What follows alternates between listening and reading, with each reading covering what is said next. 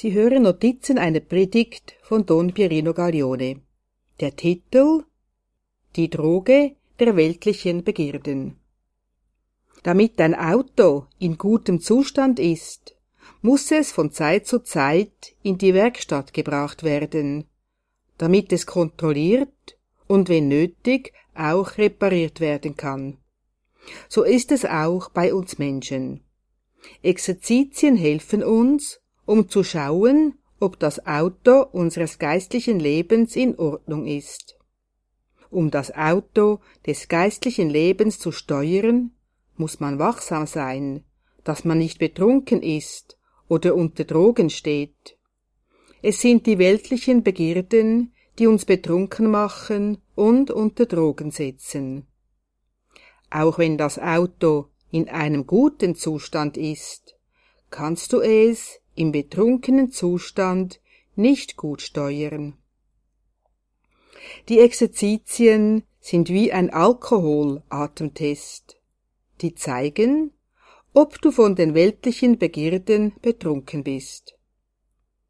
Um das geistliche Leben in Ordnung zu bringen, muss man von neuem beginnen, das Leben von Christus radikal zu leben, indem man sein Wort im Gehorsam befolgt. Das Wort Gottes schenkt uns die Liebe, um in Gemeinschaft mit Gott und den Mitmenschen zu leben. Wer sich in der Sünde mit Satan verbindet, der ist gegen Christus.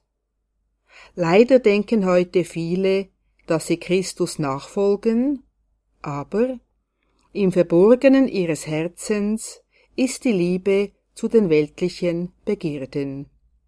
Notizen einer Predigt von Don Pierino Gaglione Der heilige Hieronymus Wie ein Fischlein an der Angel, so lasst euch durch das Wort Gottes aus dem Strudel dieser Welt herausheben und spricht.